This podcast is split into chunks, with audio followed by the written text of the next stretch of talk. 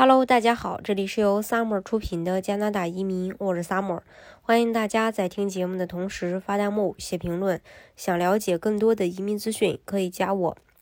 近期加拿大移民局官网发布了通知，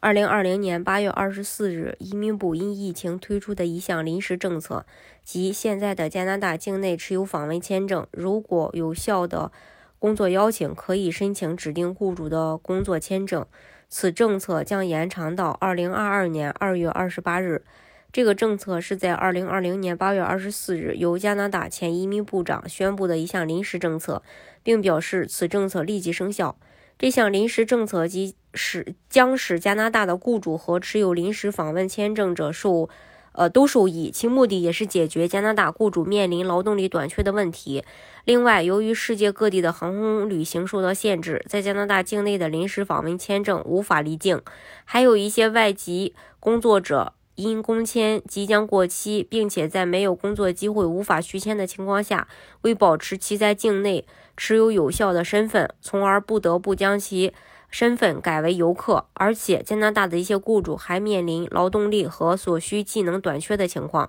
因此加拿大移民部宣布，呃，此政策。申请此签证必须符合以下条件：申请时在加拿大有合法的访客身份，并且在加拿大有有效的身份状态，有有效的工作邀请，不迟于二零二二年二月二十八日递交 LMRA 申请或免除 LMRA 作为工签申请条件的工作签证申请，符合所有其他标准可接受性标准。移民部表示，这项政策允许在过去十二个月内。持有过有效工作工签的工作者，但目前已转成访问签证的，但是已经申请新的工签，并且在审理过程中，申请人可联系移民部申请一个工签豁免，从而在工签审理过程中，申请人允许工作。另外，自临时政策推出以来，已经有不少持有访客身份的申请人申请工作签证。那什么是 LMRA 呢 LMIA 的全称呢是 Labor Market Impact Assessment。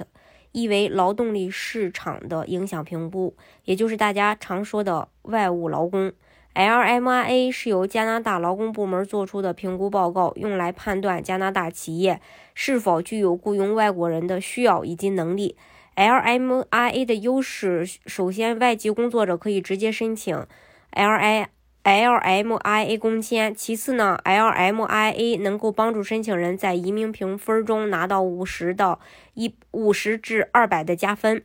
它呢是由雇主方面提出的申请，首先要向加拿大劳工部门提交 LMIA 的申请，如果获得批准，则雇员可以申请工作签证。申请 LMIA 的过程比较复杂，大家如果想了解的话呢，也可以加我。